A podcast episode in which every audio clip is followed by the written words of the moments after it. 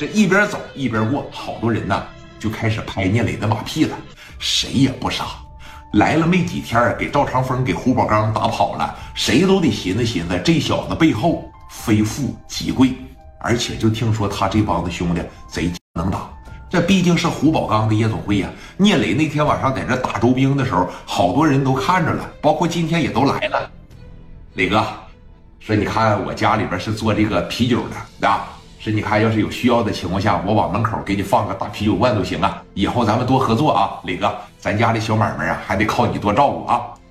磊哥当时这一瞅，说行，啊，明天把那酒罐拉过来呗，正好有乐意喝散搂子的，让他们在门口打散搂子就得了啊。真的呀，磊哥，真的，那怕啥呀？那就谢谢了啊。咱们以后啊，在这个地方就多亲多近，是不是？你呢，说的这么年轻，这么有能量。以后啊，也都照着咱们点儿啊，咱们肯定是差不了你的好处。这个东西再另说吧。啊，好了，你坐下吧。然后呢，我这上别的屋里边，我敬敬酒。十多个包房啊，也都满了，我挨个走一圈啊。说行，那你忙吧，我不打扰你了。啊，磊哥这一会儿说，你看，径直奔着里边包房就去了。他只要从这外边大厅里边一坐，哎，一过十个卡座里边得有八桌，得喊他一声磊哥。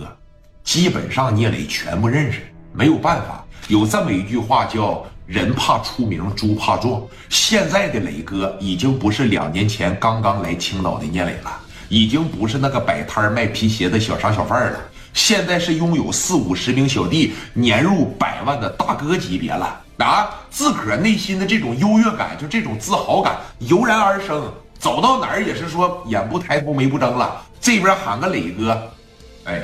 这边喊个磊哥，哎，哥们儿你好啊！你搁去年的时候，磊哥都可能稍微卑微一点。哎，哥们儿你好啊！我是这个聂磊。那今年这感觉就完全不一样了，绝对是鸟枪换炮啊！尤其是那小眼镜一戴，是吧？每个人都在跟他打招呼，认识的呀就特别少，基本上都不认识。但是你看咱在这边做生意吧，咱还得说哪边都得交好一点，对吧？往屋里边咔咔这就来了，先从第一个包房开始啊！你说。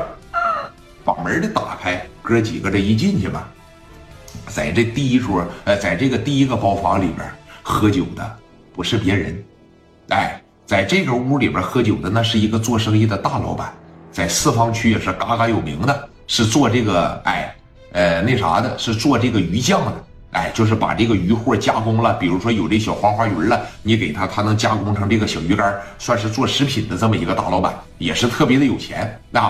聂磊这边一进去，哎，你看史殿林当时就说了：“那个哥几个吃好喝好啊，那个我们老板进屋来敬杯酒来。”啊，这就是聂磊吧？是老板聂磊吗？聂磊当时往这一站，就不卑不亢。你别看他岁数小，就颇有这这这这太成熟了。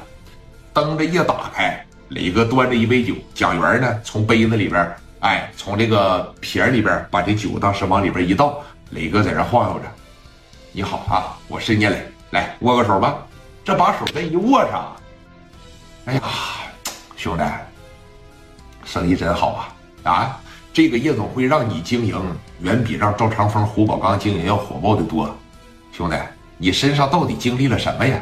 短短两年的时间就能成长的这么快？说你看我们这一把年纪了，成就啊，跟你来比那是万分莫及呀，那是望尘莫及呀。聂磊当时说了。你们就别捧我了，是不是？我就一小孩儿，我来到这儿呢，就是想做做生意啊，然后呢，多交交朋友。